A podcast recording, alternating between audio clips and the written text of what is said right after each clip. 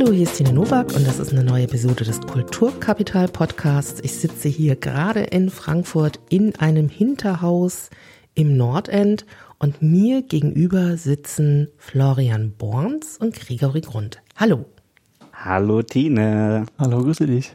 Genau, und äh, das war eben Florian als letzter ähm, und Gregor, der als erster hier gerade geantwortet hatte. Und ihr seid oder ihr gehört zu den digitalen Helden. Was ist das? Eine ganz tolle Sache. Digitale Helden ist äh, vor allen Dingen ein Mentorenprogramm. Ich glaube, darüber könnten die meisten Leute schon von uns was gehört haben. Wir arbeiten also mit Schulen und wir arbeiten dort mit Schülern der achten und neunten Klasse. Wir informieren die ein bisschen über die verrückten Möglichkeiten, die das Internet so bereithält und welche Tipps es gibt, um da möglichst stressfrei und smart durchzukommen.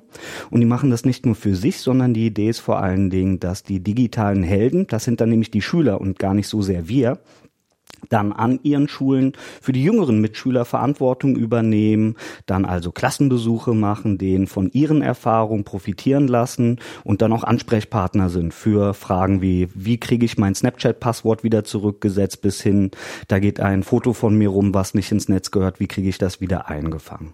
Das mal kurz Zusammenfassung. Aber Florian, du hast da bestimmt noch was zu sagen. Die Lehrer sind die Begleiter der digitalen Helden.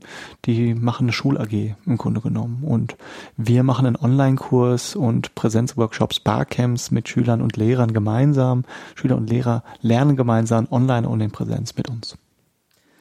Wir kennen uns auch schon ein bisschen länger. Also kennengelernt habe ich euch, als ich noch im Museum für Kommunikation gearbeitet habe. Und da wart ihr noch gar keine oder ihr hattet noch gar kein mhm. Projekt namens Digitale Helden. Aber ihr habt schon in dem gleichen Bereich gearbeitet.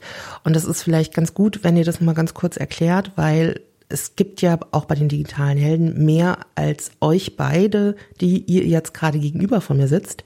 Und vielleicht ist es vielleicht ganz gut, erstmal damit anzufangen, wo kommt ihr denn äh, so her? Was habt ihr denn zuerst gemacht? Ja, also ähm, tatsächlich hat der ähm, Jörg Schüler äh, mit uns beiden gemeinsam ähm, einen Workshop. 2010 war das, einen ersten Elternworkshop gemacht zum Thema Kindersicherung. Und ähm, Jörg kennst du auch aus dieser Zeit eben äh, Museum für Kommunikation, da war der noch als Freelancer, als äh, Medieninformatiker dann ähm, unterwegs und hat ja technisches Projektmanagement gemacht. Und ihr glaube ich eine schöne Ausstellung gemeinsam irgendwie was ähm, organisiert. Und ähm, auf jeden Fall wir haben im Nebenberuf im Grunde Grunde genommen mit äh, Medienworkshops für Eltern angefangen. Und ähm, digitale Helden ist erst aus diesen nebenberuflichen Tätigkeiten, also Jörg als Freelancer, ähm, ich auch als Freelancer im Social Media Bereich, Gregory ähm, an der Uni tätig als Medienpädagoge und Dozent. Ähm, ja, so haben wir dann erstmal uns dem Thema gewidmet, weil wir da Bock drauf hatten. Das war ähm, da unser Wissen an andere weiterzugeben. Und wo seid ihr ursprünglich aufeinander gestoßen? Also ich meine, irgendwo müsst ihr euch ja mal kennengelernt haben. Das war nicht im Internet, könnte man jetzt meinen, aber nein, es gibt tatsächlich äh, persönliche Bande und ich bin als letztes von den drei Puzzlestücken zusammengekommen. Ich kenne den geschätzten Florian über einen gemeinsamen Freund, ein befreundetes Pärchen, die ich im Studium kennengelernt habe. Ich habe Erziehungswissenschaften studiert und äh, dann hat sich eine Kommilitonin in einen Mann verliebt, hat mit dem ein Kind bekommen und in diesem Geburtsvorbereitungskurs war dann der Flo mit seiner Frau und dem ersten Kind. Und dann hieß es, ihr müsst euch unbedingt mal kennenlernen, ihr mögt mögt die gleichen Sachen, Musik, Sport, äh, Technikthemen. Und so fing das an. Und der Jörg hat dann äh, den Florian schon vorher gekannt, nämlich über unsere gemeinsame Heimatstadt Eschborn. Und da der Freundeskreis. Und ja, wir haben sozusagen als Nachbarn, äh, waren auf anderen Schulen, aber kannten uns immer schon gut. Und daher, ähm, ja, wir sind schon lange befreundet miteinander. Und jetzt ist da halt auch ein berufliches äh, gemeinsames Wirken draus geworden. Okay, also Nachbarn, ihr kennt euch wirklich schon seit der Kindheit, seit der Jugend? Ja, so sagen wir so Jugend, äh, so sechste, siebte Klasse, sowas. Mhm. Und äh, weil ihr irgendwie auf der Straße miteinander gespielt habt oder weil ihr tatsächlich auch irgendwie in der gleichen Jugendgruppe wart oder? Ja, mehr so feiern zusammen okay. äh, mit sechste Klasse feiern geht. Naja, das war eher, okay, das ist noch ein bisschen später, aber. Aber es ja, verbindet ja also, durchaus. Genau. Also ähm, der gemeinsame Freund, Eschborner Freundeskreis war es dann durchaus. Mhm.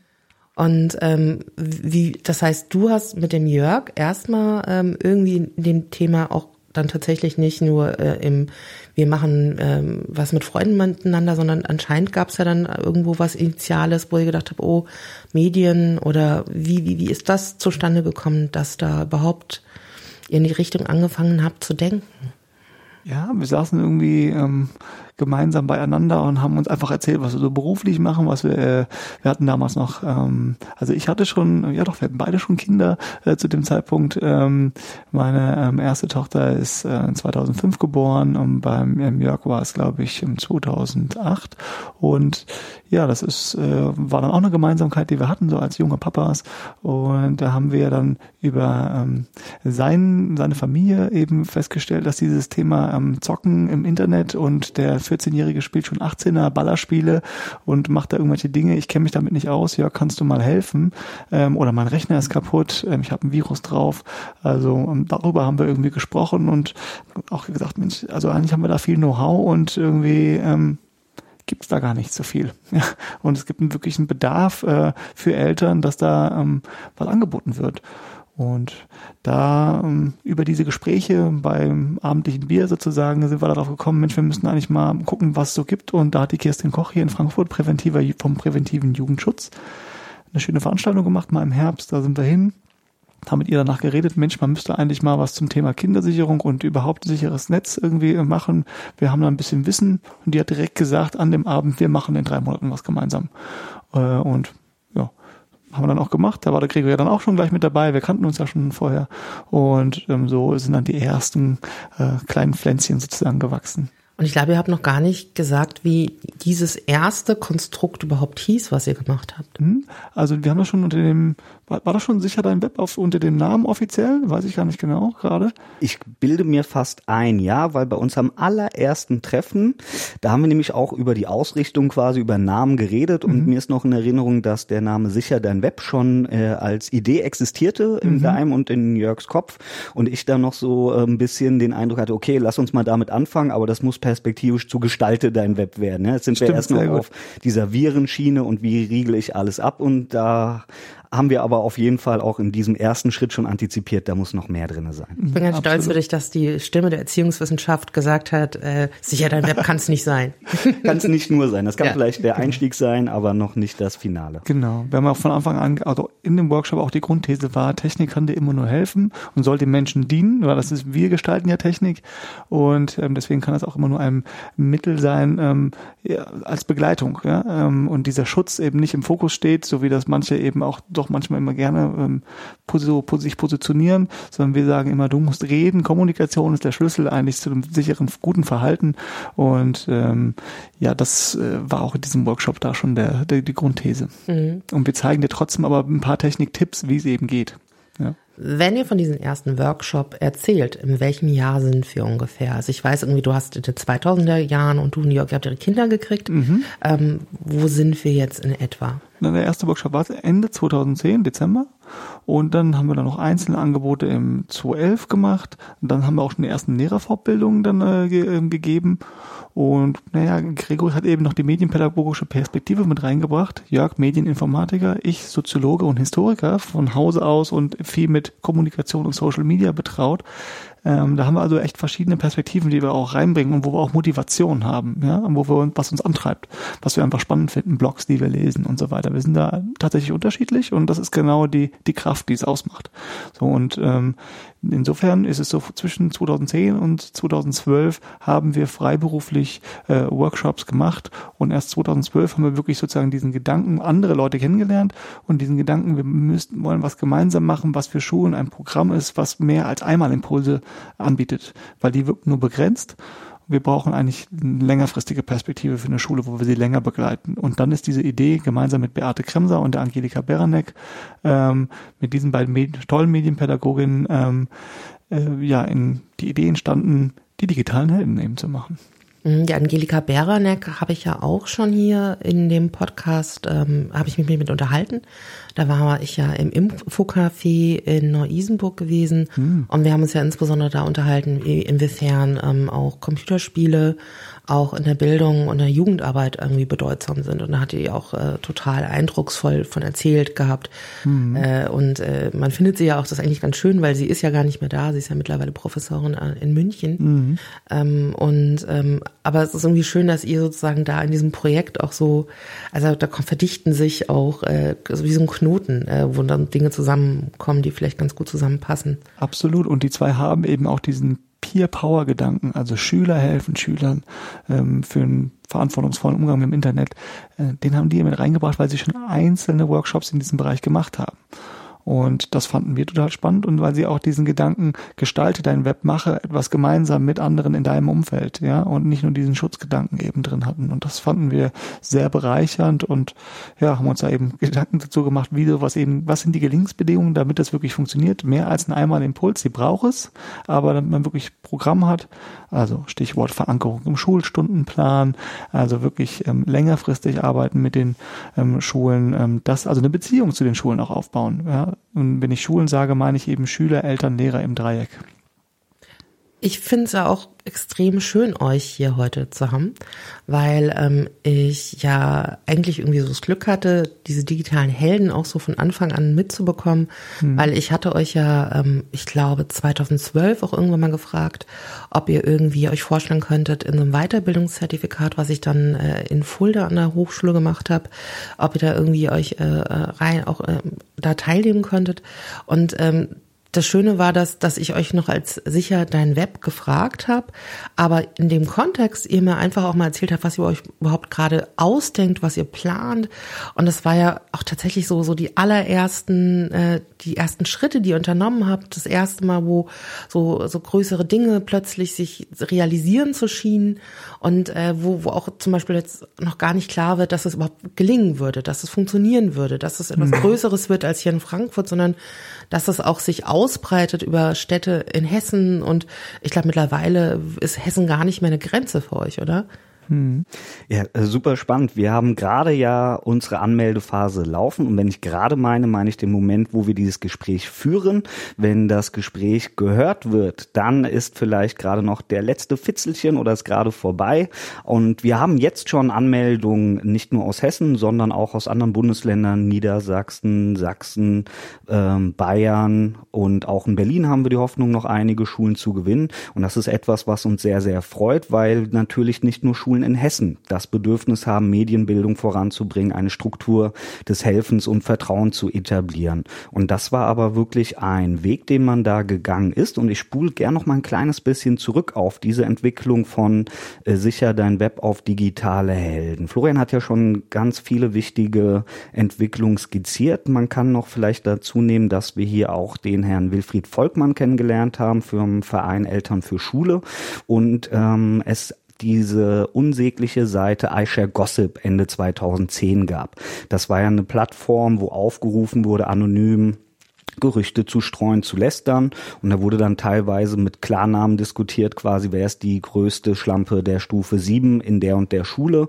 Und das hatte das erste Mal meiner Meinung nach in der breiten Öffentlichkeit das Bewusstsein für Stress online bis hin zu Cybermobbing überhaupt geschärft. Und in dieser Situation haben wir also mit den Beteiligten Angelika, Beate, Kirstin, Wilfried ähm, überlegt, was können wir tun, neben diesen Einmalimpulsen, diesen Workshops, wir kommen mal für zwei Stunden und dann gehen wir wieder und zwei Wochen später weiß keiner, was gelaufen ist und haben uns gemeinsam überlegt, wie kann konzeptionell das verankert werden, dass eine Schule nachhaltig selber sich helfen kann. Und da hat der Wilfried Volkmann auch sehr viel seiner Kontakte für genau diese Vision genutzt und hat uns dann 2013 auch die ersten fünf Schulen hier in Frankfurt ganz lokal noch äh, zusammengetragen, mit denen wir unseren Piloten haben steigen lassen. Ne? Ja, da haben wir noch ein ganz anderes Konzept gefahren, als das heute möglich ist. Die haben wir dann in Präsenzveranstaltungen getroffen im Museum für Kommunikation. Das waren dann im ersten Halbjahr drei Tage allein, wo die Schüler alle rausgekommen sind, sich im Museum getroffen haben. Und für mich war dieser Auftaktmoment schon so energiegeladen, weil wir ähm, viele verschiedene weiterführende Schulformen hatten, also Hauptschule, Realschule, integrierte Gesamtschule, Gymnasium und auch äh, die Waldorfschule als privaten Vertreter. Und zu spüren, dass Schüler aus verschiedenen Schulen zusammenkommen und gemeinsam aber eine Vision entwickeln, nämlich ich möchte anderen helfen, mit dem Internet respektvoll umzugehen. Das hat auch äh, bei mir richtig nochmal Klick gemacht und die Energie der Schüler hat bei mir was entfacht und auch bei den Kollegen, so dass wir dann überlegt haben, wie geht das denn in Zukunft weiter? Wir können nicht mit allen Schulen uns hier hinsetzen und äh, tageweise Präsenzworkshops machen und auch das haben uns dann die Schüler und die ähm, Lehrkräfte vor allen Dingen gesagt, wir brauchen einen Raum, wo wir uns an der Schule regelmäßig treffen, uns austauschen, das kontinuierlich machen und das heißt mit den Teilnehmern selber ist dann diese konzeptionelle Weiterentwicklung hin auf Schul AG beziehungsweise Wahlpflichtunterricht gekommen so dass wir dann auch uns selber unsere Workshop-Inhalte digitalisiert haben, also einen Online-Kurs entwickelt haben. Und dieser Kniff, der versetzt uns jetzt in die Lage, auch mit Schulen außerhalb von Hessen zu arbeiten, die sich dann nämlich über digitalehelden.de den Online-Kurs den Zugang geholt haben, an ihrer Schule eine AG einrichten und dann das, was wir früher in Einzelworkshops im Museum für Kommunikation gemacht haben, das in ihrer eigenen Schule durchführen können. Vielleicht ist ganz gut, ähm, auch noch mal ein bisschen zurückzugehen in diese Phase, wo es sozusagen angefangen hat. Also ich finde es ganz gut, wir haben schon mal jetzt kurz skizziert, was ist digitale Helden, wo fing es an, wo seid ihr in etwa gerade, also mit dem Online-Kurs. Wir werden da wahrscheinlich auch noch nachher ein bisschen mehr hören. Aber genau dieser Punkt, als ihr angefangen habt, als ich euch damals getroffen hattet, wart ihr noch bei sicher dein Web und ihr wart alle sowas freiberuflich, ehrenamtlich, irgendwas dazwischen ähm, und habe das neben euren Berufen gemacht. Also mhm. der Gregory war in der Uni und ähm, du hast dort auch in der Medienpädagogik was gemacht. Was, was genau, genau. was hast du da getan? Ich habe Erziehungswissenschaften studiert und direkt im Anschluss angefangen, mich im Bereich E-Learning an der Uni ein bisschen auszutoben, also didaktische Konzepte für äh, Online-Veranstaltungen, also seien es Vorlesungsaufzeichnungen oder wie kann man mit äh, einem Testdesign die Studierenden dazu bringen, Antworten nicht nur äh, abzuschreiben, sondern selber Gedanken zu machen. Um solche Sachen ging's. Dann haben sich daran wieder ein paar Lehraufträge für Studierende geschlossen, wo es wirklich um den Bereich Medienpädagogik ging. Und äh, das hat mir super viel Spaß gemacht, aber man hat auf jeden Fall gemerkt, das ist was anderes, als in einem direkten Wirkungsfeld zu stehen, nicht nur theoretisch zu arbeiten, sondern sehr viel praktisch mit Schülern.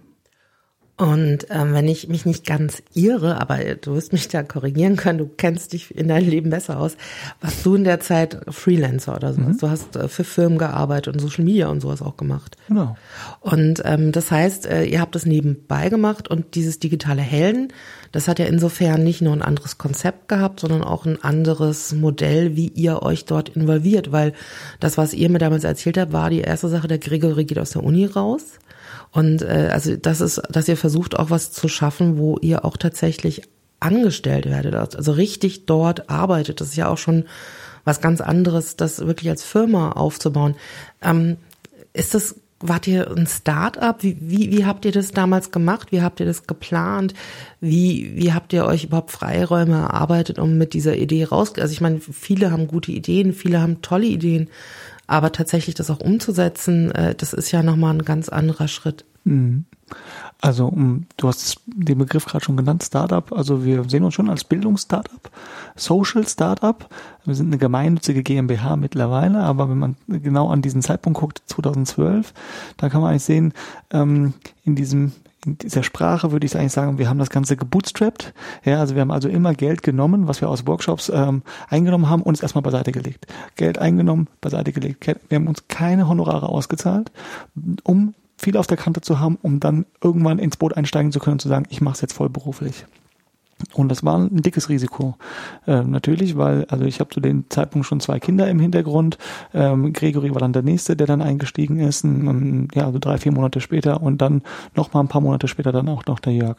Und ähm, die Herausforderung war für uns, also wir waren eine GBR zu diesem Zeitpunkt, ja, und äh, dann äh, sozusagen das so vorzuplanen, dass wir ähm, genau dieses Risiko eben gehen können und gleichzeitig die Wirkung eben zu entfalten. Also dieses, diese Mission und Vision, die wir mit unserem gesamten Netzwerk haben, die äh, in Wirklichkeit zu bringen. Und da war eben auch dann die, äh, hieß es dann, ja, wir finden toll, was ihr machen, aber wir als Stiftung, wir können euch gar kein Geld geben. Ja, wieso könnt ihr uns kein Geld geben? Ja, ihr seid eine GBR. Ihr seid eine For-Profit-Organisation. Ihr seid keine gemeinnützige Organisation. Hm, was machen wir denn jetzt? Ähm, Wilfried Volkmann hat uns dann tatsächlich äh, hat das Geld für uns eingetrieben, in Anführungsstrichen, ja, also das, das Fundraising betrieben und dann uns sozusagen beauftragt. Ja. Und so war dann ein erstes Konstrukt, äh, bis wir dann 2014 im April unsere gemeinnützige GmbH, also wir haben uns bewusst für diese Unternehmensform entschieden, die ist ja noch relativ neu in Deutschland ähm, also wir wollten keinen Verein äh, machen. Wir hätten den auch so unternehmerisch strukturieren können, den Verein, wie wir jetzt im Nachhinein wissen, wenn man sich da ein bisschen mit beschäftigt. Wir wollten aber auch durchaus als soziale Unternehmer wahrgenommen werden. Also auf der einen Seite gemeinnützig orientiert. Das heißt, ähm, wir dürfen keine Profite machen, aber wir dürfen natürlich uns normale Gehälter auszahlen gleichzeitig ähm, unternehmerisch wahrgenommen werden. Also wir entstellen Produkte, Online-Präsenzprodukte, Bildungsangebote, ähm, die eingekauft werden können. Und ähm, das war, äh, ja, also dass wir auf der Seite förderfähig sind und gleichzeitig das unternehmerisch machen. Das war uns wichtig, diese Balance. Und ja, in dieser Rechtsform haben wir da jetzt sozusagen eine Lösung ähm, aktuell jetzt gefunden. Aber der Weg dorthin ist wirklich steinig mit vielen Hürden. Ähm, es gibt sehr wenige Leute, die das in diesem Bildungsbereich machen oder aber auch insgesamt im im Sozialbereich mittlerweile ähm, haben wir da ein ganz interessantes Netzwerk und über, unter anderem über das Social Impact Lab. Das ist so ein sozialer Inkubator für Ideen, so nennen die sich. Ähm, die helfen jungen Gründern, ähm, ihre soziale Idee in Wirklichkeit zu bringen und auch ein gutes Geschäftsmodell aufzubauen.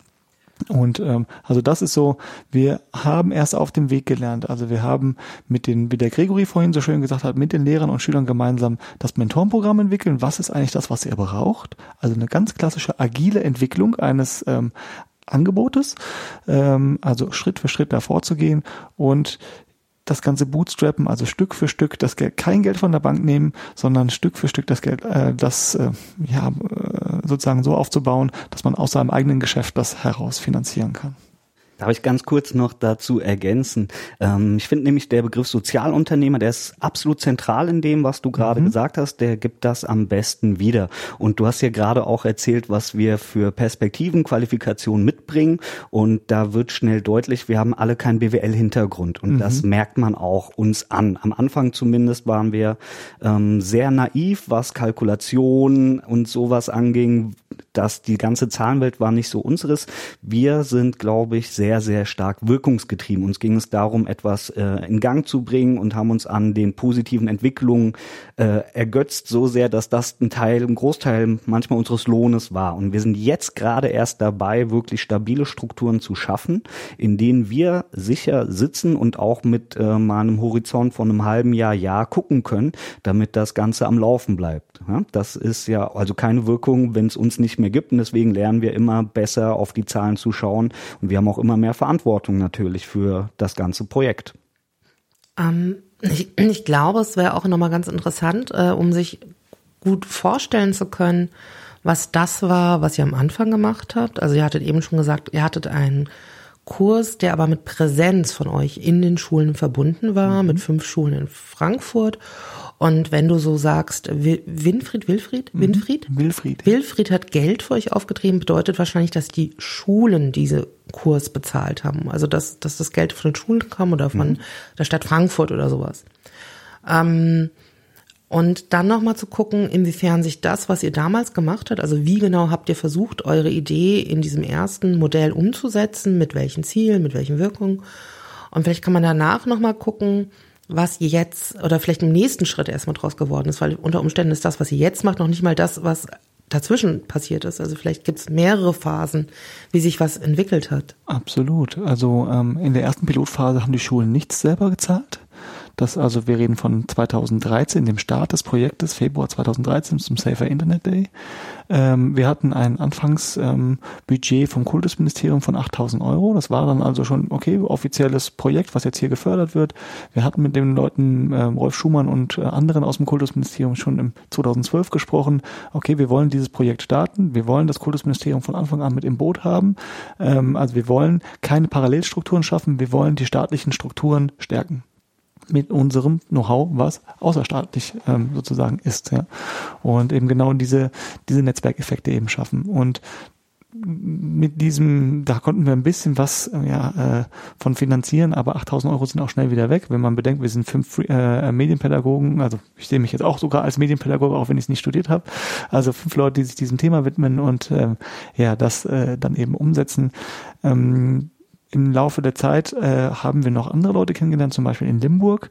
Ähm, das also auch im April ähm, 2013 war das dann schon ähm, Rainer Widerstein, Leiter des Medienzentrums dort, bei einem bei einer Veranstaltung kennengelernt und ähm, mit den Lions in Limburg dann gesprochen und die haben dann auch noch mit einer größeren Summe sind mit 20.000 Euro dann eingestiegen, ähm, wo wir dann wussten, okay, wir können ja einen Piloten auch in Limburg nochmal schaffen mit vier Schulen ähm, und dort für ein Jahr mal arbeiten. Und da hatten wir schon ein bisschen mehr äh, im Puffer dann drin und wo wir dann äh, ja mal das eine oder andere Form finanzieren konnten. Aber auch da zu diesem Zeitpunkt äh, war es ähm, immer noch so, dass wir halt, also im Grunde genommen haben wir, man sagt immer so schön FFF, ja, Fools, Friends and Family finanzieren das Startup am, am Anfang. Ja, und das war und ist eigentlich sogar bis heute für, für einzelne Leute von uns auch noch so. Ja, also es ist viel ähm, Eigeninitiative da drin und tatsächlich ist diese, dieses Konstrukt, Wilfried sammelt Geld ein oder die Lions geben uns Geld, ähm, das war am Anfang eben so, dass wir konnten es noch nicht selber ähm, schaffen, wir mussten uns die gemeinnützige Struktur erst aufbauen.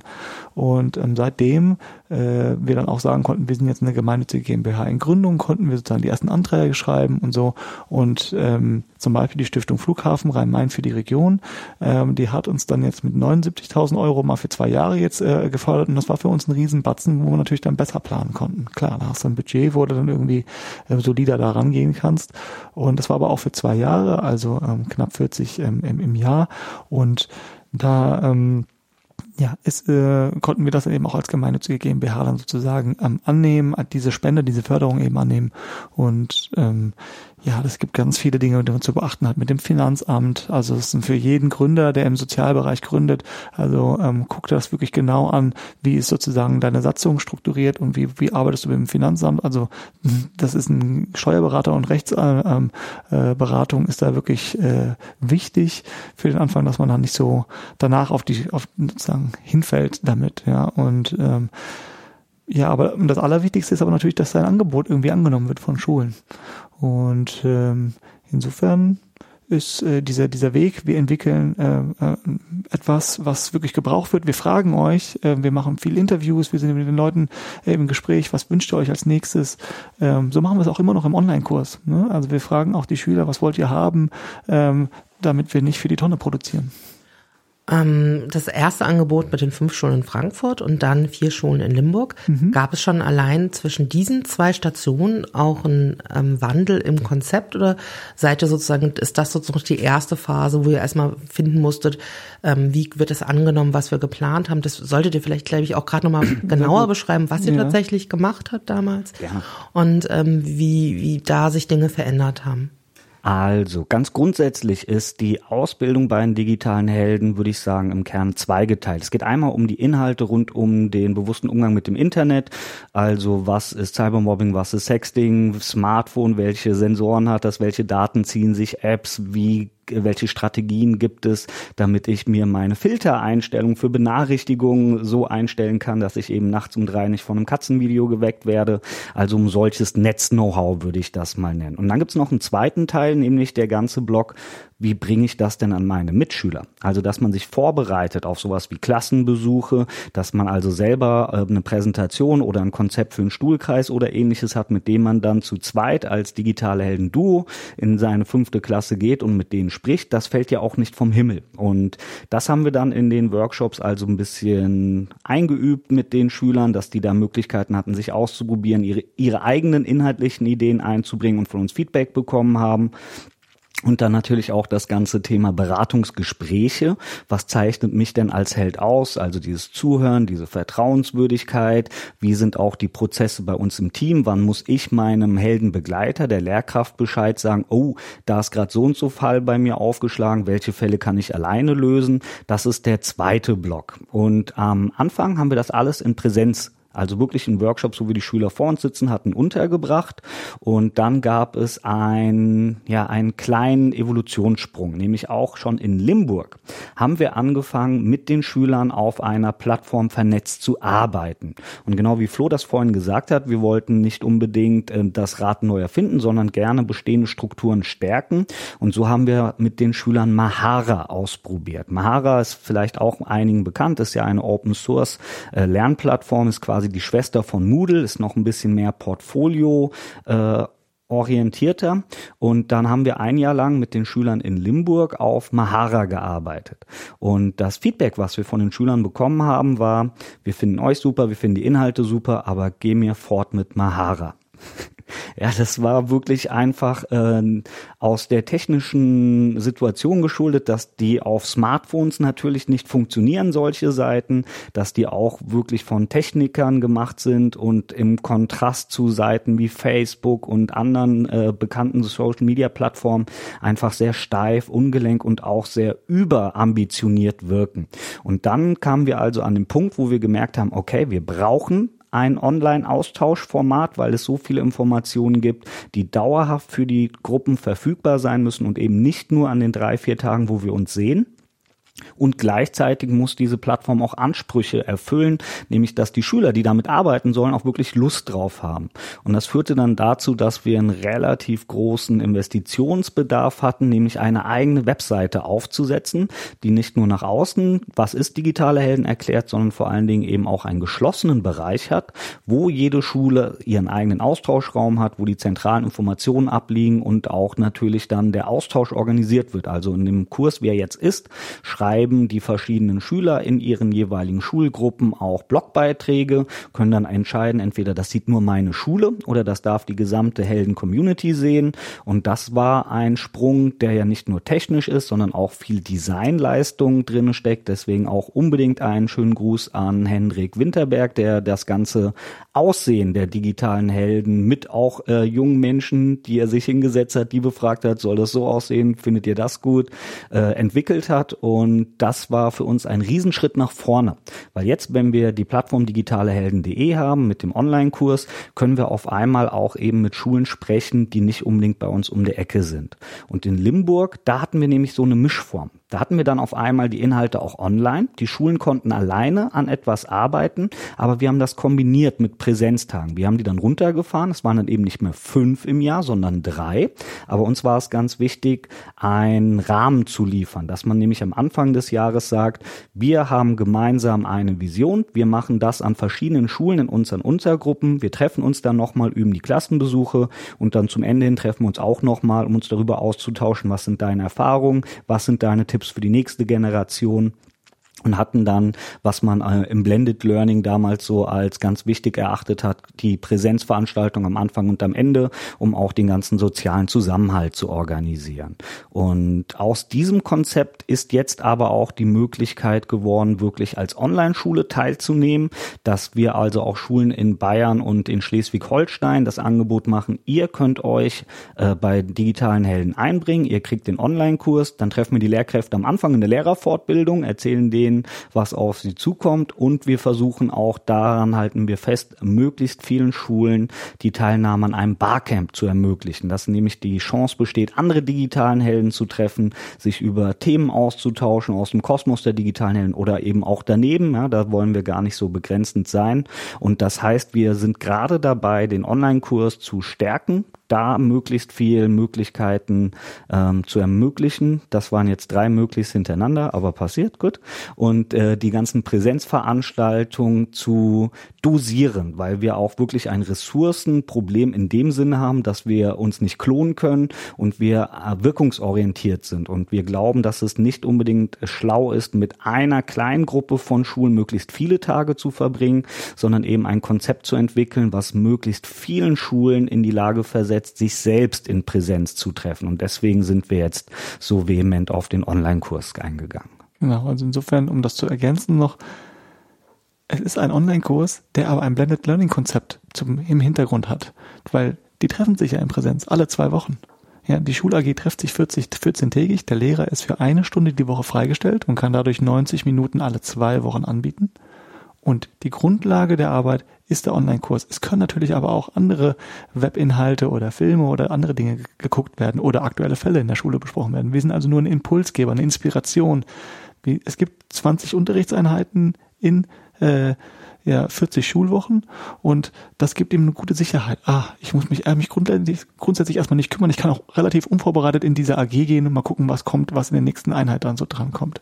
Kann der Lehrer von sich aus sozusagen sagen, der begleitet das. Die Schüler sollen ja idealerweise sagen, wir würden gerne demnächst dieses Thema machen.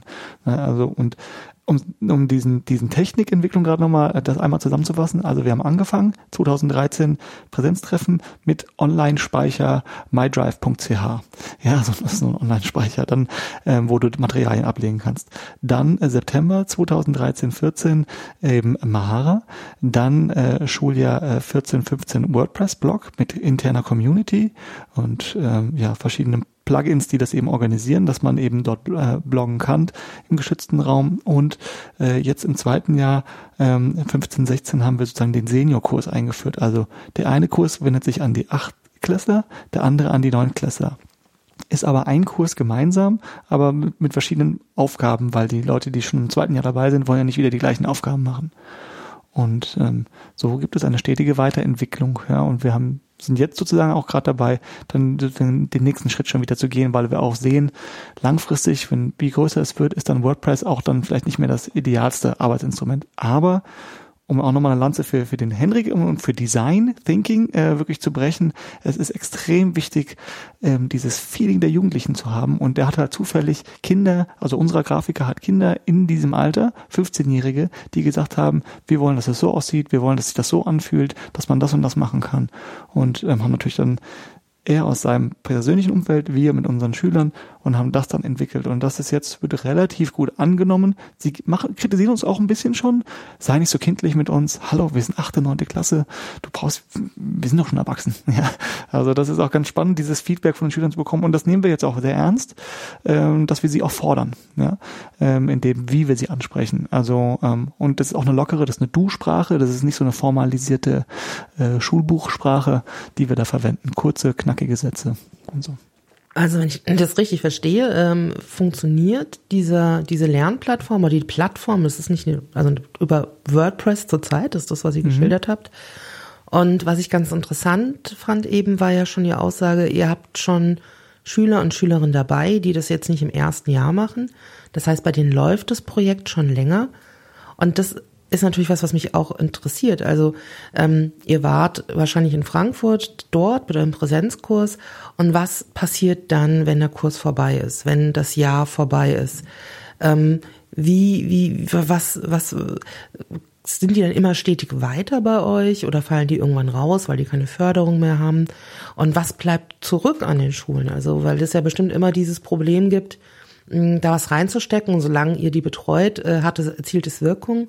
Und dann mit einem neuen Lehrer, mit neuen Schülern ist das alles wieder weg, weil mhm. das ist ja sehr, also wenn man in solchen Bildungsinstitutionen sind, dann sind dieses Nachhaltigkeit geht mit den Menschen. Also mhm. ähm, es mhm. beginnt immer alles wieder neu quasi. Am nächsten Tag hast du wieder ein leeres Blatt vor dir. Mhm.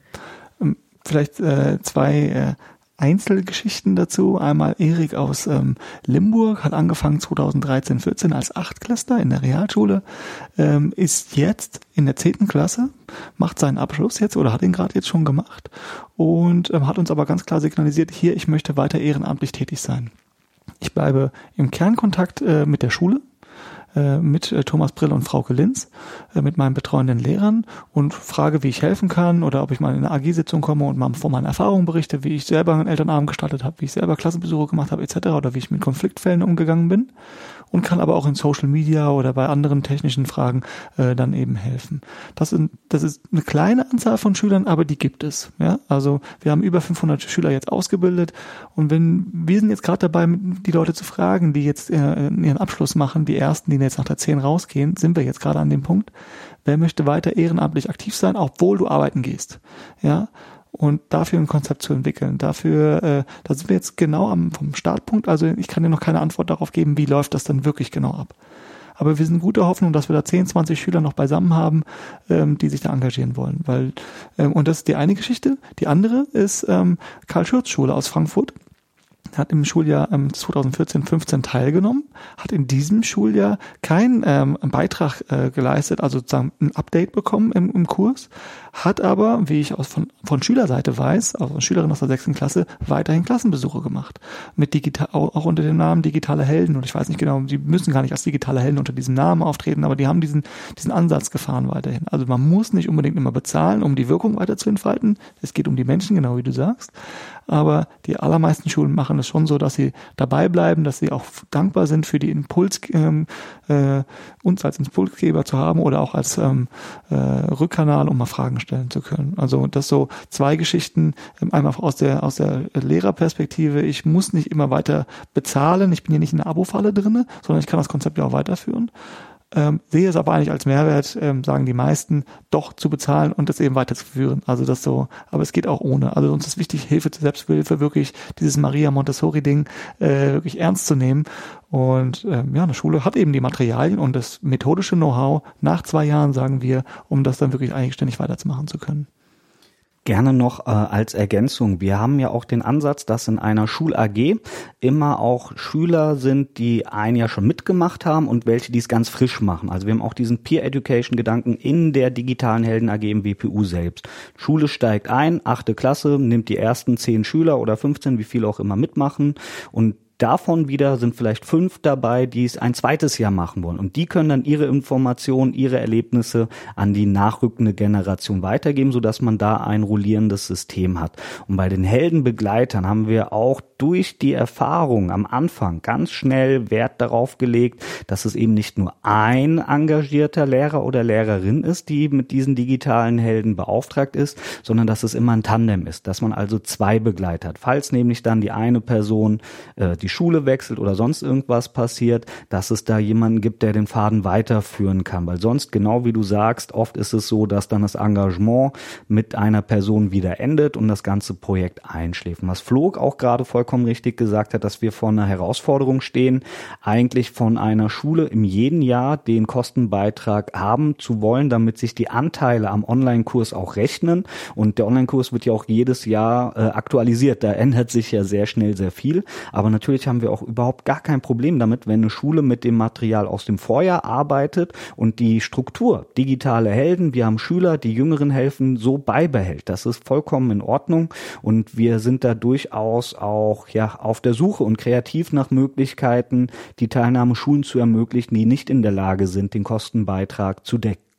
Das ist der Wilfried Volkmann, der spricht von einem Fonds quasi, wo man dann äh, Zuschüsse bekommen kann. Also wir wollen niemanden ausdrängen und abhängig machen. Und das finde ich, sieht man auch schön in Limburg, weil es ja auch als Beispielregion genannt wurde. Dort hatten wir äh, sehr intensiv eine Phase wo wir eben ähm, den Online-Kurs angeboten haben und auch Präsenzveranstaltungen. Und diese Präsenzveranstaltungen in Limburg, die werden nicht mehr über uns digitale Helden zentral abgewickelt, sondern die Schulen selber sind jetzt dabei, sich gegenseitig auszubilden oder beziehungsweise Hosts zu sein. Also wenn man vier Schulen zusammen als ein Schulverbund denkt, dann treffen sich diese vier Schulen einfach einmal im Halbjahr mit ihren digitalen Helden Schülern komplett selbst organisiert. Die treffen sich dann an jeweils einer anderen Schule, machen dort diese Präsenztage in eigener Regie, lassen die Schüler sich gegenseitig vorstellen, welche Erfahrungen gibt es und wir als Zentrale der digitalen Helden haben uns da rausziehen können und nur so kann es es auch funktionieren, um überhaupt dauerhaft in die Fläche zu kommen. Also dieser, dieses Limburger Modell, wie wir es nennen, ist etwas, was wir sehr interessant finden für die Zukunft, um genau diese Chance zu haben, einmal einen Startimpuls zu geben, mit Hilfe von Kollegen wie Rainer Widerstein, zum Beispiel Medienzentrum, Strukturen zu etablieren, uns dann aus der Zentrale rauszuziehen und dann die Eigenverantwortung der Schulen zu stärken, indem sie sich gegenseitig unterstützen. Ich finde es ziemlich interessant. Ich muss mal kurz husten. Ähm, ich finde es eigentlich ganz interessant, die Idee, ähm, dass dieses Rausziehen von euch und das Weiterbenutzen der Materialien von euch als ein, also zumindest nehme ich das so wahr, Vorteil ähm, wahrgenommen wird. Weil man ja auch denken könnte, ihr seid eine Marke, ihr habt Produkte und nicht jeder darf sich digitale Helden nennen, der jetzt da ohne euch weitermacht und ähm, eure Werkzeuge, eure Tools benutzt. Also wie habt ihr das? Also einerseits genau finde ich diesen diesen Paradigmenwechsel interessant, dass man das auch genau andersrum deuten und nehmen kann, weil es vielleicht eure jetzige Struktur besser stützt. Und wahrscheinlich habt ihr das aber auch möglich gemacht, indem ihr wahrscheinlich mit Materialien arbeitet, indem ihr bestimmte Lizenzen dem vergeben habt. Wie habt, also da, das, das hat wahrscheinlich irgendeine durchdachte Basis, mhm. oder? Genau, also kann ich kurz was zu sagen. Der geschlossene Online-Kurs, da ist, da ist ein Copyright drauf. Wir haben aber auch immer mehr Inhalte, die wir als Creative Commons ähm, anbieten. Jetzt gleich äh, im Juni kommt ein kompletter WhatsApp-Kurs raus, äh, der äh, CC BY 4.0 äh, ist, also wirklich frei äh, nutzbar.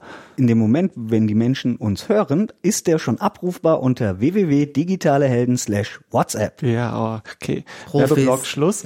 Und, äh, aber ähm, tatsächlich, also uns ist daran gelegen, ähm, freie Bildungsmaterialien anzubieten und wir sehen uns als Stärke und als Gewinn, wenn wir uns rausziehen können und nicht in Präsenz sozusagen äh, bei einer Schule sein müssen, in Anführungsstrichen, weil dann können wir ja wieder unsere Arbeit, äh, kostbare, das Kostbarste, was wir gerade haben, ist Zeit. Und das wieder in, in anderen Gebieten anzuwenden und in anderen Regionen und dort tätig zu sein. Insofern tatsächlich ist es ein komplett, ist es ein, nicht komplett, aber es ist ein gegensätzliches Modell zu dem, was man sieht, nämlich Login-Effekt nennt man das dann sozusagen in der Startup-Welt, nämlich äh, wie es halt Apple, Amazon und andere eben machen. Äh, ja, mache dann Ab Ab Angebot attraktiv, mache es möglichst einfach für die Leute und dann bleiben sie in der in dem Abo-Modell eben drin, Apple Music oder was auch immer man so eben kennt. Und mal das zum der Aufwand, äh, die Transaktionskosten, so nennt man das dann. Wir sind ja hier im, im Podcast äh, Kulturkapital, da kann man das schon mal ein bisschen mit Buzzword Bingo spielen. Äh, kann man, äh, wir sehen es schon so, dass es eigentlich das Wissen an sich ist nichts wert. Das Wissen an sich ist nichts wert, sondern die Beziehungspflege. Wir werden eigentlich dafür bezahlt, dass wir Beziehung äh, organisieren, dass wir Projektmanagement für die Schulen machen und dass wir den Prozess organisieren. Und der muss jährlich immer wieder erneuert werden. Und wir werden für das Netzwerk bezahlt, was wir zur Verfügung stellen. Und das, ähm, das ist, glaube ich, auch wirklich ein, ein Gedankenwechsel. Ähm, nicht das Wissen an sich ist das wirklich Entscheidende, sondern eben die, die, die Beziehungsarbeit. Und das bildet sich ja wahrscheinlich, so wie ich es jetzt so verstanden habe, darin auch ab, dass ihr euch aus diesen Präsenzveranstaltungen rauszieht äh, und nicht mehr die, äh, die, die Teamer per permanent vor Ort seid, sondern ähm, dass ihr die Lehrer und Lehrerinnen erstmal schult. Das sind diese Lehrerfortbildungen, die dann eigentlich das, was ihr in, den, in der ersten Phase gemacht habt, übernehmen. Ja, so würde ich sagen, kann man das ausdrücken, definitiv. Wir haben im letzten Schuljahr, wo wir über 500 Schüler ausgebildet haben, in zehn Schulverbünden mit jeweils vier Schulen äh, Workshops angeboten. Das war für uns eine riesen Herausforderung und äh, da genügend Teamer zu finden, die die verschiedenen Regionen betreuen. Und äh, wir sind wirkungsorientiert und genau wie es Flo angedeutet hat, wir glauben nicht, dass wir unbedingt in Präsenz mit den Schülern arbeiten müssen, um Wirkung zu entfalten, sondern lieber unsere Energie darauf verwenden, die Lehrkräfte in die Lage zu versetzen, mit Unterstützung von unserem Material mit den Schülern an ihrer Schule selbst zu arbeiten. Da ist eine viel größere Skalierung der Wirkung möglich, als wenn wir krampfhaft an dem Modell festhalten, wir müssen mit jeder Schule, die bei digitalen Helden dabei ist, persönlich in Präsenz arbeiten. Ähm, wenn man mich so heute jetzt fragen würde, was für mh, hm, innovative Projekte hier in Hessen so zu nennen wären, ich würde wahrscheinlich euch damit reinnehmen. Aber ähm, das, bis man zu diesem Punkt jetzt kommt, dass es so eine Wahrnehmung auch gibt. Also ich meine, ihr habt irgendwie relativ klein angefangen und euch sozusagen da so immer weiter äh, so Raum erarbeitet, auch äh, Partner, wenn ihr da jetzt arbeitet. Ähm, habt ihr das Gefühl, es gibt so ein, ein, ein, ein, ein, ein Ereignis, irgendwas, wo es Gefühl hat, so, da hat es irgendwie zack gemacht und äh, tatsächlich seid ihr jetzt wirklich stärker wahrgenommen worden. Ähm, also es, es hat ja dann auch angefangen, äh, quasi Preise auch ein bisschen zu regnen. Also wie, wie, wie ist denn das? Also da, da hat sich ja auch total viel verändert. Also was, also ich würde ja auch denken, dass Leute momentan Interesse haben, auch Dinge mit euch zu machen. Mhm. Ja, also wir haben 2014 den ClickSafe-Preis bekommen, genau für diesen Peer Education Ansatz und das war erst ein Jahr, nachdem wir dabei waren. Ja, also eigentlich, das war wirklich viel Vorschusslorbeeren auch dabei, weil wir haben noch nicht mal eine Schu einen ganzen das ganze Programm, eben Zwei-Jahres-Programm, durchgelaufen, sondern und die haben damals schon gesagt, die Jury, ähm, dass ähm, dieser Ansatz sollte deutschlandweit Schule machen. Also deutschlandweit, wir reden von 30.000 Schulen. Ja. Ähm, und äh, das ist natürlich viel zu groß für uns. Ja, das können wir auch, und auch jetzt aktuell zu groß für uns. Und wir haben aktuell 64 Schulen und wir sind happy, wenn wir auf 80 Schulen jetzt im nächsten Schuljahr kommen. Vielleicht werden es auch mehr, wir werden sehen. Und ähm, das ist ähm, ja dieses, äh, es gab dann, ja, dieser ClickSafe-Preis war das erste bundesweite Ding, dann kam ähm, Land der Ideen, das ist auch ein Innovationswettbewerb für, für, äh, für Bildungskonzepte, aber auch für andere äh, außerschulische äh, ähm, Angebote, ähm, also Innovationswettbewerb letzten Endes. Und ähm, der war bundesweit. Und naja, jetzt gab es noch Google Impact Challenge, das war sozusagen, dass wir von Google jetzt gefördert werden, ähm, die genau sagen, ähm, hier, genau mit diesem Ansatz ist das eben diese Wirkung skalierbar, also genau darauf zu gucken, wir werden von Arsch, ähm, am IT for Change, einem Mentorenprogramm, also wir selber nehmen am Mentorenprogramm teil, ja, damit wir uns fortbilden können, damit wir dieses Know-how überhaupt haben. Wir machen seit vier, fünf Jahren, nehmen wir an Educamps teil, also das ist sozusagen unser Selbstlern-Ding. Äh, ich bin selber ähm, immer wieder inspiriert von adchat.de, ähm, das ist ein Twitter-Austausch ähm, online.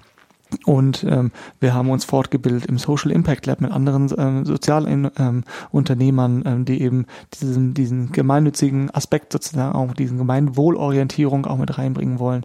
Wir IT for Change ist von Ashoka Deutschland, also einem internationalen Entrepreneur-Netzwerk, Social Entrepreneur-Netzwerk, die uns geholfen haben, unsere IT-Know-how äh, in Richtung Wirkung auszurichten und nicht in Richtung äh, maximale Profit, sondern maximale Wirkung.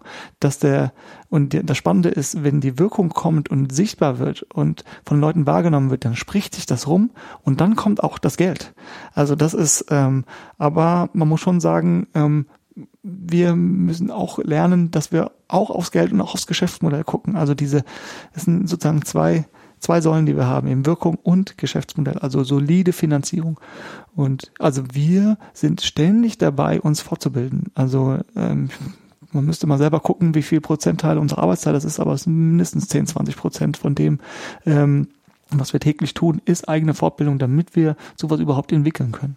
Und also ganz neu und große Herausforderung für die nächsten Jahre ist, äh, wie kann Open als Geschäftsmodell funktionieren. Also Creative Commons, ähm, frei nutzbar und wofür wird dann überhaupt dann noch bezahlt? Und Geschäftsmodell im Sinne von äh, nicht, wir wollen Multimilliardäre auf den Bahamas werden, sondern dass wir unsere Firma, unsere Unternehmen, digitale Helden, gemeinnützige GmbH, stabil finanzieren können, mehr Experten reinholen können, die auch wieder helfen, die Wirkung zu entfachen. Das ist Geschäftsmodell. Es hat ja oft noch einen anderen Klang. Mhm. Und äh, Tine, du hattest ja gerade gefragt, gab es so einen Urknall, einen Moment, der alles so nach vorne beschleunigt hat? Und ich habe überlegt, aber ich komme nicht auf diesen einen Moment. Der Flo hat ja gerade erzählt, es gab verschiedene Preise, es gab verschiedene Netzwerkförderer, die uns äh, unterstützen. Wir haben äh, relativ viel Resonanz bekommen, auch aus Presse, Rundfunk, Fernsehen, Berichte in heute und äh, verschiedenen Publikationen, die das Thema immer mal wieder aufgreifen. Aber ich habe nicht diesen einen Moment, wo es explodiert ist. Ich glaube auch, das ist eine Evolution, das wird sich weiter steigern und äh, wir sind auch bei weitem noch nicht da, wo man hingehen könnte, ja? vielleicht auch hingehen will. Ja? Florian hat ja die Zahl genannt, wie viel weiterführende Schulen gibt es. Da sind wir noch mikroskopisch klein, selbst wenn wir eben jetzt 100 Schulen im nächsten Schuljahr haben. Und da ist noch eine Differenz und äh, ganz vorsichtig tasten wir uns daran, wie man das denn schließen kann. Also vielleicht kommt der Knall erst noch und wir sind noch in ganz vielen kleinen Knallerbsenphasen. Ähm, vielleicht ist es auch ganz gut, dass es nicht diesen großen Knall gibt, sondern also ein großer Knall, also viel Aufmerksamkeit, so ein hohen Höhenflug kann ja auch einen tiefen Fall äh, mhm. wieder auch als als als ähm, mögliche Szenario nach hinten raus haben. Also es ist vielleicht ganz schön, das Eben. quasi so agil äh, genau, auch zu machen. Organisch wachsend und nicht von 0 auf 10.000 hochgeschossen. Ja, und ich glaube tatsächlich, die wirkliche Stärke äh, sozusagen ist eigentlich dieses Team. Ja, also nicht nur, dass wir äh, verschiedene fachliche Hintergründe haben, sondern wir sind auch als Menschentypen unterschiedlich und Männer, Frauen in der Mischung und ähm, also das ist schon äh, wo wir auch darauf achten, dass wir das jetzt, auch wenn wir jetzt neue Leute ähm, anstellen oder als Freelancer, ähm, äh, das, gucken wir uns ganz genau an, wer ist das und wie, wie ist die Person drauf, ja, also was, was, was treibt die an? Hat die dieses Mindset, ähm, das, ähm, was uns wichtig ist, ja, ähm, ähm, und diese Kombination aus Gemeinwohlorientierung und äh, Businessmodell, ja, also das, das ist eben beides, dass es zusammengeht, dass es kein Widerspruch ist, ja, und ähm, glücklicherweise gibt es auch da einen, einen Trend von Leuten, die einem sagen, dass es eben kein Widerspruch ist und nein, ein äh, gemeinnützig kann eigentlich nur ein Verein sein und der kriegt, der ist nur spendenbasiert, sondern eben, dass es diese hybride Finanzierung, wie wir das nennen, nämlich aus Spenden, aus ähm, Bezahlangeboten eben ist ähm, und aus Einzel ähm, ja, Förder Großförderung vom Staat sozusagen, ja, also staatliche Unterstützung, dass das ähm, ja wirklich diese Fehlzahl an ähm, oder Unternehmenskooperation bis hin dahin, wobei wir für uns erstmal Sponsoring wirklich ausgeschlossen haben, ähm, weil das eben im Setting Schule ja auch ähm, sehr kritisch zu betrachten ist. Also das nochmal so auch, wir haben da eine klare Haltung auch für uns entwickelt, entwickeln über die Jahr, Monate und Jahre entwickelt erst. Ähm, was machen wir, wenn die von uns wollen, dass irgendwie ein Logo auf dem Arbeitsmaterial steht? Nein, das geht gar nicht ja, und ähm, aber Logo auf der Webseite, wo es eher für die Erwachsenen ist. Also wir sagen grundsätzlich, wenn es um Kooperation geht, ähm, in der Erwachsenensphäre, da ist Logo und Arbeit und so machbar, in Schülersphäre nein. Das ist so die Grundhaltung und mit der fahren wir und mussten wir auch schon einige Male intensiver diskutieren mit Partnern und äh, funktioniert aber.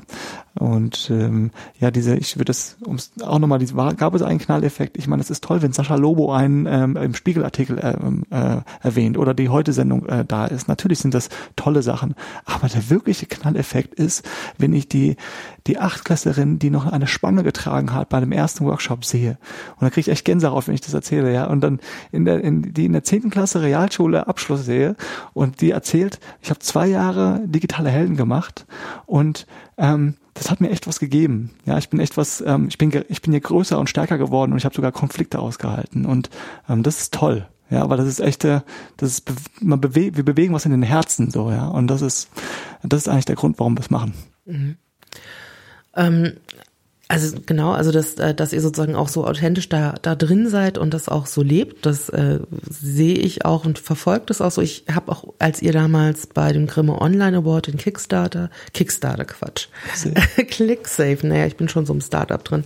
Ähm, ähm, als ihr das bekommen habt, ich hatte das damals auch ähm, über ähm, Internet auch äh, gesehen, also als Video, als Online-Video und hat mich auch unglaublich gefreut. Und ähm, es ist ja schon auch ganz interessant, weil dieses Prinzip der Peer Education auch im medienpädagogischen Bereich ist es ja nicht so, dass ihr das erfunden habt. Nein, um Gottes Willen. Genau, absolut. Sondern ähm, ich weiß, als ihr damals gestartet habt, dann gab es durchaus regional auch ähnliche Projekte. Ich glaube, es gab sowas wie digitale Engel in Berlin und so, so. Aber das war alles sehr, sehr regional. Nordrhein-Westfalen hatte auch ein genau. Projekt, genau. Und mhm. da war es oft, dass über Landesmedienanstalten kam. Aber du hast doch deine Frage gar nicht formuliert. Danke. du denkst mit. Ähm, genau. Und das, das, was hier ja passiert oder was gerade so interessant oder was ich so äh, erstaunlich finde, ist ja tatsächlich, dass ihr es schafft, euch mit so einem äh, Bildungs- und sozialen Thema auch, ähm, auch als Firma zu professionalisieren so wie ihr das gerade im Grunde auch austestet, ist das möglich? Welche Wege kann man gehen? Was für Modelle bieten sich für uns an? Das ist ja tatsächlich auch im Grunde wirklich so ein Designprozess, also ein Design-Thinking-Prozess mhm. fast, weil ihr sozusagen, ihr habt ja immer so im Grunde so Prototypen, die sind temporär und genau. die werden immer weiterentwickelt. Ja. Also so würde ich das bezeichnen. Absolut. Ähm, und wo, wo ich schon so Herausforderungen sehe und äh, das ist auch spannend ist, natürlich auch weiter zu beobachten, wie ihr das schafft, einerseits als Firma äh, euer, eure Vision weiterzuentwickeln, auch Wirkung zu entfalten, aber gleichzeitig zum Beispiel auch Kontakt zur Edu-Community zu halten, die das ja nicht ähm, durch ein Firmenkonzept professionalisiert machen. Also weil das, das sind ja schon immer so Potenziale, wo man denkt, so geht es jetzt auseinander? Seid ihr jetzt eher die ökonomisierten Bildungspartner? Also wer ist denn hier auf der richtigen Seite? Äh, und äh, es gibt ja dann schon auch immer so so, so Haltungen, die sich, die auch manchmal konträr sind. Mhm. Also wie ihr es schafft, euch dort weiter auch in dieser Graswurzelbewegung zu positionieren und so eine Wahrnehmung zu erhalten oder nicht, das finde ich schon hochspannend. Und äh, ich weiß nicht, ob ihr da schon Erfahrungen gemacht habt oder ob das momentan tatsächlich, weil ihr da doch auch sehr vernetzt äh, agiert, gar kein Thema für euch gerade ist oder, oder ob, ob ihr darüber schon mal nachgedacht habt, dass das ein Thema sein könnte. Also ständig denken wir darüber nach, weil wir uns genau in diesen verschiedenen Welten bewegen. Und wenn ich ähm, in letzter Zeit war ich nicht so aktiv, zum Beispiel auf ähm, im Twitter ähm, und im, im adchat.de, also ich meine die letzten Monate, weil ich eben abends immer entweder Fundraising-Gespräche führe oder ähm, auf dem Elternabend bin oder einfach mal bei der Familie. Ja. Und also das ist natürlich auch dieses Netzwerken, ähm, das ist äh, und in diesen Familie, äh, verschiedenen Szenen zu sein, das ist tatsächlich eine Herausforderung und die unterschiedlichen Sprachen äh, da auch dann so äh, zu sprechen und sich da reinzudenken. Es macht aber äh, riesig viel Spaß und man äh, äh, auch zu lernen, dass es, was heißt zu lernen, sondern einfach immer das zu tun, was man selber für, für richtig hält, ja, und äh, in dem jeweiligen Kontext. Und ähm, aber jemandem da nicht vor den Kopf zu stoßen, weil natürlich ein Lehrer interessiert da irgendwie erstmal nicht, wie viel Geld kann ich damit machen, sondern der will einfach einen guten Unterricht machen. So, und der will das und ihm dabei zu helfen, ja, und dieses wirklich konsequent aus dieser Brille eben zu denken und dann, okay, wie wie kann das denn gelingen? Was brauchst du wirklich? Das immer wieder zu fragen und dann möglicherweise sich eben als Partner da anzubieten. Das ist dann ähm, spannend und deswegen ähm, machen wir ja auch gar kein, in Anführungsstrichen, Hard-Selling an den Schulen, sondern wir werden fast nur weiterempfohlen über Multiplikatoren. Und ähm, weil das dann immer nur Leute sind, die es auch wirklich vertreten können. Und wir schicken eben keine kalte Mail irgendwie an, an eine Schule irgendwie raus und sondern es läuft immer über Leute, die schon eine Beziehung zu der äh, zu der anderen Person haben. Es läuft immer über diese da, also immer über Bande sozusagen, ja, über Empfehlungen. Und das ist es, ähm, also du sprachst, ist es ein, wird es als Spannung wahrgenommen. Äh, es gibt zurzeit vermehrt ähm, äh, Artikel von Lehrern, von engagierten Bloggern, ähm, die äh, das kritisieren, diese Einmalimpulse in Schulen und ja, jetzt äh, ist, die, ist die Schulleitung wieder glücklich, ähm, dass sie äh, wieder einen medienpädagogischen Tag gemacht haben und die Helikopterpädagogen sind dann wieder weg und alles ist vergessen und das ist doch Bullshit. Die haben absolut recht. Ja, die Einmalimpulse sind, wirken begrenzt. Ja, und du musst es dir, du musst das Know-how an die Schule holen. Völlig richtig. Die Frage ist, mit, wie gelingt das? Ja, also da stehen wir ja alle vor diesen Fragen und wir haben erste Ansätze, wie das gelingen kann, aber wir sind bei weitem nicht äh, an der, äh, ja, dass wir die, dass wir da fertige Lösungskonzepte haben, sondern genau die Kunst ist es zu sagen, das ist ein Prozess von A nach B. In diesem Schuljahr wollen wir das erreichen mit euch gemeinsam und wir haben auch eine Dreijahresvision, wie wir das erreichen können. Ähm, wenn ihr das mitgehen wollt, dann go for it, dann macht ihr mit. Und wenn ihr das wieder sein lassen wollt, dann ist es auch okay. So und Bisher ist es toll, wenn von 64 Schulen nur vier, fünf dann sagen, wir müssen aufhören, nicht aus inhaltlichen Gründen, sondern aus personellen oder was auch immer für Gründen. Also oft ist es eigentlich eher, dass es eine Personal- oder eine Zeitfrage bei den Schulen ist, dass sie es nicht weiterführen können.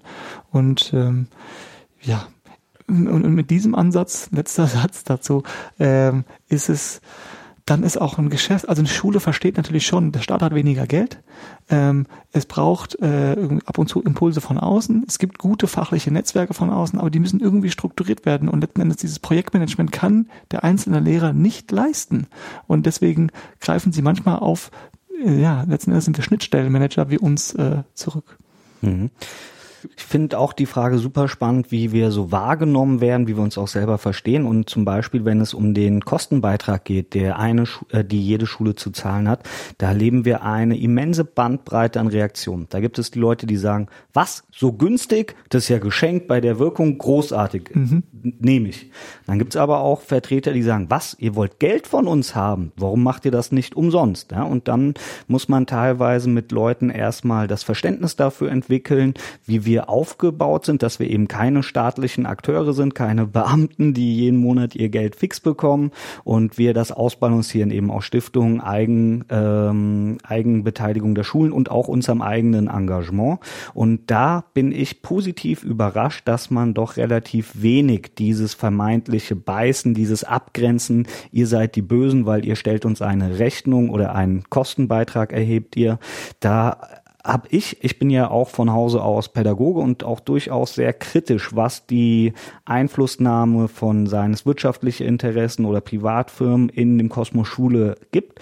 Und da bin ich positiv überrascht, dass wir relativ wenig äh, Hasskommentare kriegen oder auch in Gesprächen sehr kritische Rückfragen, sondern dass es bei vielen eine positive ähm, Beziehung zu uns gibt, weil die uns wahrscheinlich auch erleben. Weil ich glaube, die meisten Leute, wenn uns auf einer Lehrerfortbildung in Gesprächen oder sowas, die bekommen ganz schnell mit, in welche Richtung wir ticken und dass wir den Leuten nicht äh, irgendein Produkt verkaufen wollen, was äh, keinem was bringt, sondern nur uns reich macht, sondern die merken, glaube ich, ganz schnell, dass es uns um die Sache geht und dass wir auch wirklich äh, etwas bewegen können, etwas helfen können. Und deswegen diese Diskussion mit den verschiedenen Lagern, also ich sehe das auch alles eher als ein großes Grau, als ein Schwarz und ein Weiß. Da ist niemand, äh, kann von sich die moralische Überlegenheit einfordern und sie anderen aufzwingen. Und deswegen ist das gerade ein sehr spannendes Feld, weil ja auch die etablierten äh, Schulverlage zum Beispiel, jetzt mit OER, also Open Educational Resources, CC-Lizenzen,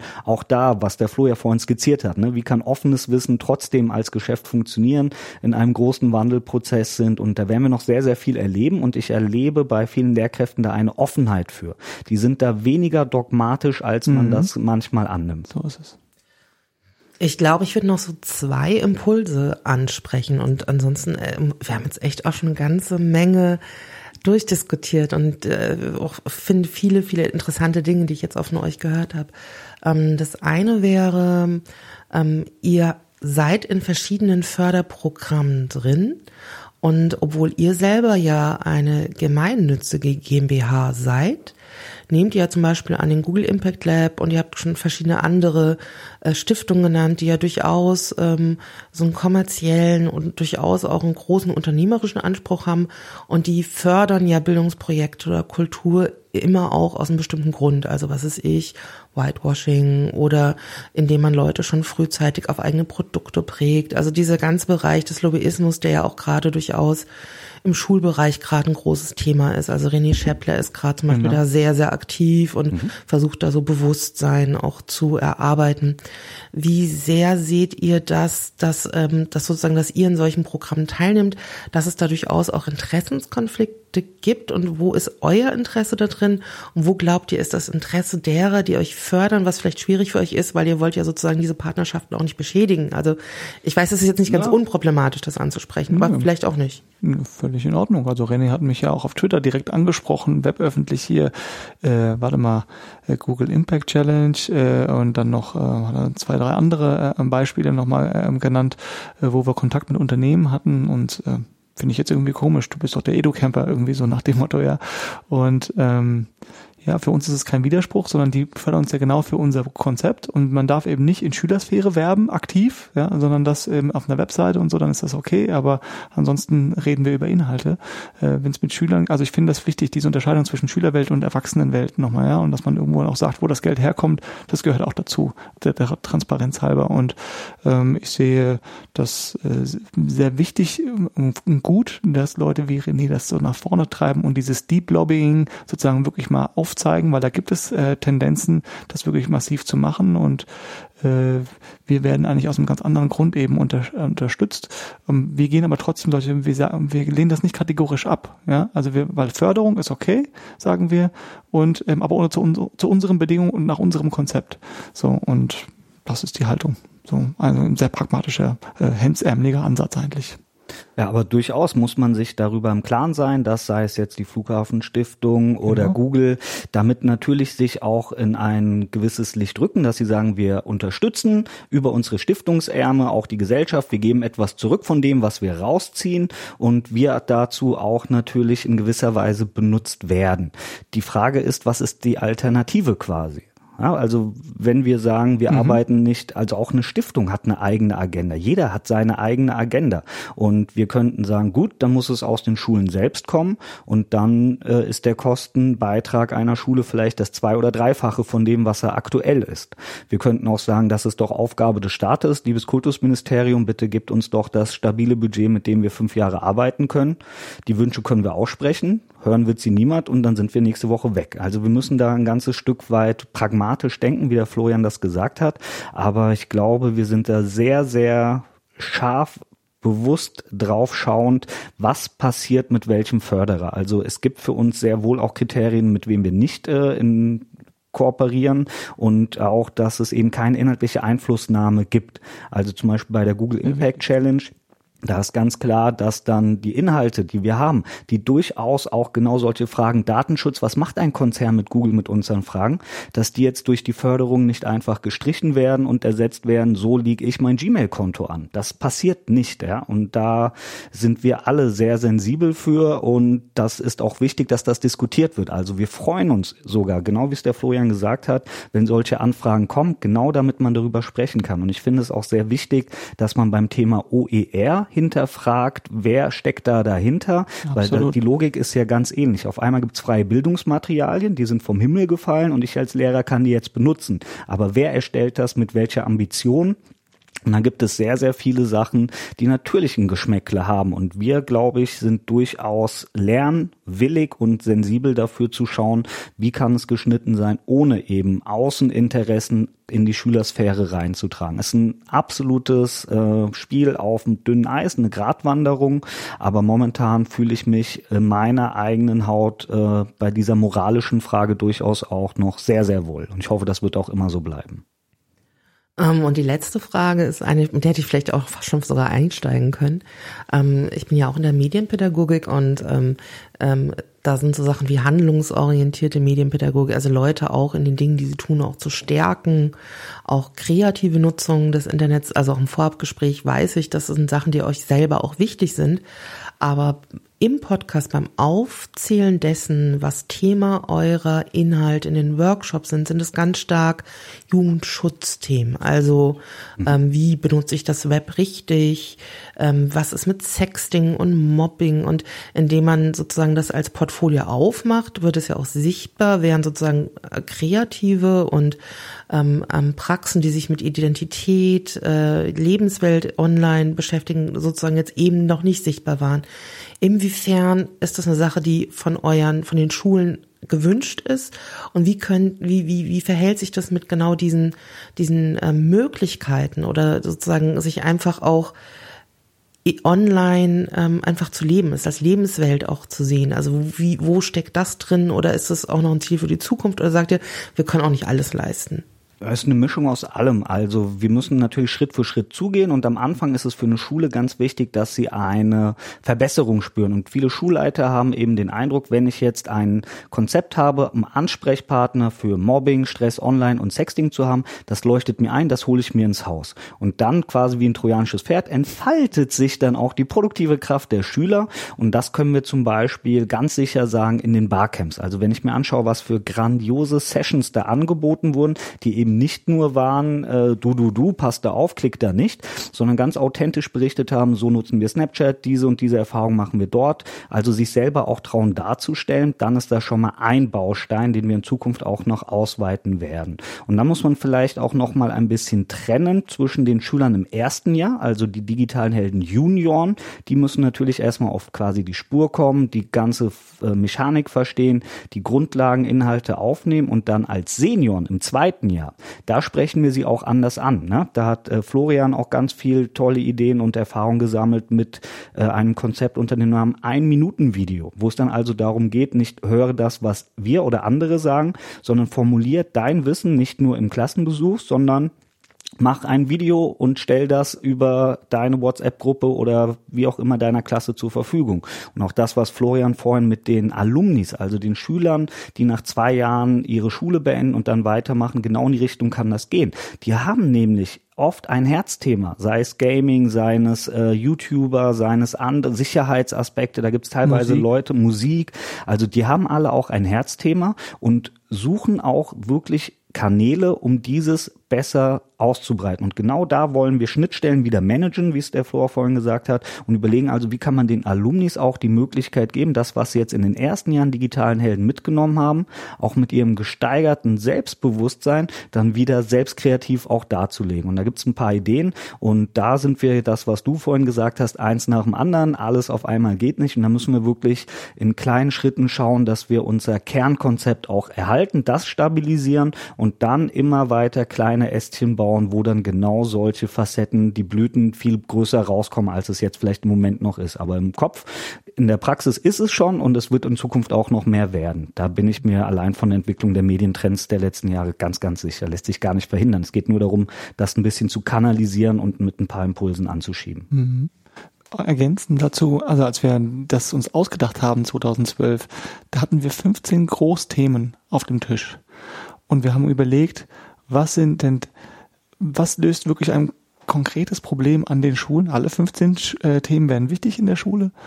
Ähm, und dieses Cybermobbing, Datenschutz, Sexting war halt das, was den größten gemeinsamen Nenner sozusagen einfach gebildet hat. Und deswegen haben wir damit begonnen. Und deswegen haben wir uns damit positioniert sozusagen. Und letzten Endes war es auch Design Thinking, ja. Also macht das, was deine Zielgruppe will. Und das ist in, insofern die Zielgruppe der Lehrer ja, äh, die dafür sorgt, dass das Ding erstmal in die Schule kommt und die ihre Arbeitszeit dafür zur Verfügung stellen. Die Schüler sagen uns natürlich selber Themen. Wir haben immer einen Wunschmonat äh, äh, im Jahr und dann gibt es eben das Thema YouTube und Urheberrechte wie im letzten Jahr.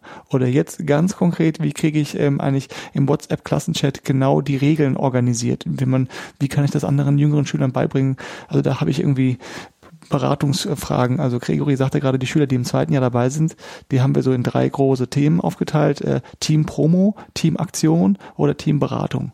Ja, und dann kannst du, gehe dann nach dieser Grundausbildung in dein Nischenthema, was du äh, bringen willst. Dennis, ein digitaler Held, der jetzt auch ähm, demnächst nicht mehr an der Schule ist, will das Thema Musik ganz stark vorantreiben. Ja, ähm, die nächste ähm, ist im, einer aus Limburg, äh, die ist im Fotobereich ganz aktiv und will ein bisschen mehr was über Foto und Fotofilter und überhaupt, äh, wie sind eigentlich diese Instagram-Girls, wie gibt's Fake-Profile und wie, wie entsteht sowas eigentlich und darüber ein bisschen was sagen. Ja, also das gibt's echt. Und das versuchen wir zu ermutigen. Finde dein Thema, finde dein Warum und um das rauszubringen, weil dann bist du authentisch und dann wirst du auch, da wirst du nicht für gedisst. Es kann nämlich auch schnell passieren, dass haha, du bist hier dieser Schleimer an der Schule, der hier irgendwie wieder einen tollen Vortrag gemacht hat und das auch noch ins Web stellt. Äh, da kannst du vor deinen Schüler kommen. Also die haben am meisten Angst vor den eigenen Klassenkameraden, dass die die abdissen. Ja, und viele Schüler, ich habe neulich mit einer Frau, noch eine kleine Klammer auf, äh, Gallus-Zentrum machen ganz tolle, ähm, die Sabine dort äh, in Frankfurt machen ganz tolle äh, YouTube-Angebote oder Video-Produktionsangebote. Äh, also die kommen aus diesem gestalterischen ähm, Bereich und die sagen, wir machen wirklich super Sachen. Wir stellen nur noch äh, Videos von Kindern ins Netz. Die Jugendlichen geben uns nicht mehr die Erlaubnis. Die Jugendlichen haben alle Angst vor ihren anderen Jugendlichen gedisst zu werden für das, was sie da ähm, produziert haben, obwohl sie eigentlich total stolz darauf sind, haben aber Angst vor dieser Peer Pressure, ja, vor dem Druck der anderen. Und ähm, ja, ich, unsere Wahrnehmung ist, dass wenn jemand wirklich so hinter einem Thema steht und das nicht in einem Gruppensetting einmal ein ein Fremdthema sozusagen wahrgenommen hat, sondern sein eigenes Thema findet, dann und das dann veröffentlicht, das ist was, äh, wo du dann auch aus, als sogenannt authentisch eben wahrgenommen wirst und dann, dann geht das dann schon besser. Aber es ist ein sehr sensibles Thema. Die Schüler, den Schülern ist völlig klar, ähm, was sie mit ihrer Privatsphäre da machen können und deswegen sind sie da auch eher vorsichtig, was die weböffentliche Kommunikation angeht und also die Behauptung, dass alle nur was ganz unkontrolliert ins Netz stellen würden, das gilt vielleicht noch für fünf bis siebtklässler. Ab achte, neunte Klasse, die wissen ganz genau schon, äh, haben Gespür dafür und soziale Antennen, dass sie da aufpassen müssen, weil sie haben ja schon einige Dinge erlebt. Also vielleicht sogar so sehr, dass diese, diese Vision, also zum Beispiel, ich komme ja so mit dem Internet in den 90er Jahren, Mitte, Ende 90er Jahre in Berührung mhm. gekommen und die Idee, dass sozusagen das jetzt der Ort ist, wo wir alle unsere Zukunft gestalten, weil wir dort frei reden und äh, kommunizieren können, vielleicht gar nicht mehr so eine Utopie ist, die von Jugendlichen getragen wird, mhm. weil man den mhm. durchaus nicht nur als Freiraum so sieht, sondern schon auch als ein, also vielleicht gefährlichen Ort, weil man einfach auch da gucken muss, was da mit einem passiert. Mhm. Ja und unter Umständen da vielleicht eher gucken muss, wie, wie auch Dinge zu stärken und Stimmen zu stärken. Mhm. Ja, genau. Und das, und das innere Selbst sozusagen zu finden, weil wenn du dahinter stehen kannst, hinter deinem Thema, weil du bist einfach Musik und bist DJ, du willst aber den anderen zum Beispiel sagen, wie du dir legal Musik beschaffen kannst. Äh, und ähm, was, was ist noch okay und was ist nicht okay? Wie viel darf ich tauschen unter DJ-Freunden? Und so, das sind die Themen, die die wirklich bewegen. Ja. Und äh, darüber mal was zu schreiben, äh, das ist dann, also das, wenn das sind jetzt nur Sachen in der Zukunft, die noch hoffentlich passieren. Da würde ich mich sehr darüber freuen, wenn wir das, diese, na, wie gesagt, der Medienpädagoge würde der Selbstwirksamkeit dann sagen, dass das herauszukitzeln, weil dann, ähm, ja, dann gibst du den Leuten ja auch was fürs Leben mit. Also genau da bin ich jetzt auch gespannt, wie das mit euch weitergeht. Ich glaube, wir haben jetzt eine ganze Menge uns schon ähm, durch den Kopf gehen lassen, gesprochen. Ich habe eine Menge von euch äh, auch gelernt, äh, also in, insbesondere wie ihr jetzt aufgebaut hat und wie so dieses dieses Verhältnis auch zwischen Bildung und tatsächlich das als äh, Lebensunterhalt, Lebensziel, also dies zu, zu verbinden ähm, und äh, bedanke mich bei euch und ähm, ja, danke Florian, danke Gregory. Andersrum, danke dir, liebe Tine, für deine engagierte Reise hierher, dass du dir so viel Neugierde mitgebracht hast und uns mit schönen Fragen, die auch uns wieder inspirieren, ähm, bombardiert hast, oder Florian? Hast ja, absolut. Genossen? Und dass das eben auch gerade die Gesprächsatmosphäre ist, das macht das, macht dich ja auch als Person aus, ja, und auch dein, dein, dein, dein Podcast. Und ja, sehr schön, dass wir heute mal ein paar Stunden verbringen konnten gemeinsam. Ja, Vielen Dank. Genau, dann tschüss und ähm, schaut euch mal einfach die digitalen Helden an. Und ansonsten, wenn ihr, wenn es bei den Hörern und Hörerinnen Fragen dazu gibt, einfach Fragen in die Kommentare schreiben. Wenn da irgendwas auftaucht, äh, leite ich das auch gerne an Florian und Gregory weiter oder einfach auf Twitter äh, die beiden anschreiben. Es wird alles, alles, alles in den Shownotes verlinkt, äh, die Twitter-Profile, die Webseiten, Dinge, die jetzt gerade gesagt wurden. Also meldet euch und wir versuchen zu antworten. Also dann, tschüss. Tschüss. Ciao.